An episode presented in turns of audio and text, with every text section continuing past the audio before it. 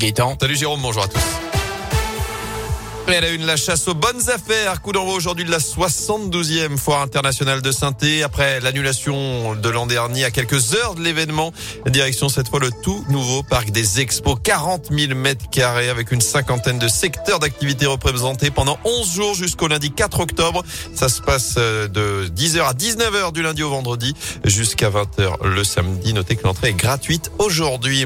De son côté, le Zénith de saint lance sa saison. Le site va reprendre vie dès ce soir. Premier événement un grand gala de solidarité regroupant 600 chefs d'entreprise. Premier rendez-vous qui lancera les festivités au Zénith. Après 18 mois de crise sanitaire, le lac des Cygnes prendra le relais dans une semaine. Puis Christophe Maé viendra chanter le 16 octobre. Bref, le retour à une vie culturelle un peu plus normale. Jean-Claude Camus, l'ex-producteur de Johnny Hallyday, est aussi le copropriétaire du Zénith de Saint-Etienne. C'est la fête aujourd'hui. C'est la fête de pouvoir enfin annoncer la réouverture. On attendait ça depuis un an et demi et j'avoue que par moment on arrivait même à ne ne plus y croire avec les nouvelles toujours contradictoires qui arrivaient de tous les côtés. Mais là, ça y est, ça ouvre. On a une belle programmation. J'allais presque dire en 2022, on a trop de programmation parce que beaucoup de choses ont été reportées. On a déjà de la programmation en 2024, c'est du, du jamais vu. Euh, mais euh, on fera au mieux pour que tout se passe bien et on espère que le public va bien nous suivre. Et cette saison, on pourrait notamment retrouver Jean-Louis Aubert en novembre, Florent Pagny d'Adjou, encore Vianney en décembre, Gad Elmaleh, Muriel Robin en février, puis Inès Rey, Kenji Girac ou encore Grand Corps Malade seront là en mars prochain.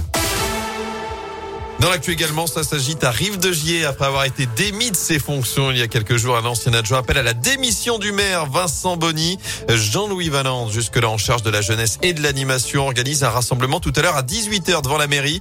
Il lance cet appel à la démission, je cite, pour non-respect des engagements du maire et haute trahison. S'il n'est pas suffisamment suivi, l'opposant annonce qu'il mettra fin à son investissement politique.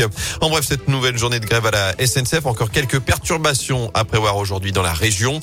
Un coup de pouce pour les aides à domicile en charge des personnes âgées ou handicapées. Le Premier ministre Jean Castex annonce une enveloppe de 240 millions d'euros pour augmenter les salaires dès l'année prochaine. Les aides à domicile toucheront au moins 22 euros par heure d'intervention partout en France. Jusqu'à présent, la prise en charge était très différente d'un département à l'autre et plus de la moitié des heures effectuées étaient rémunérées en dessous de ce plafond.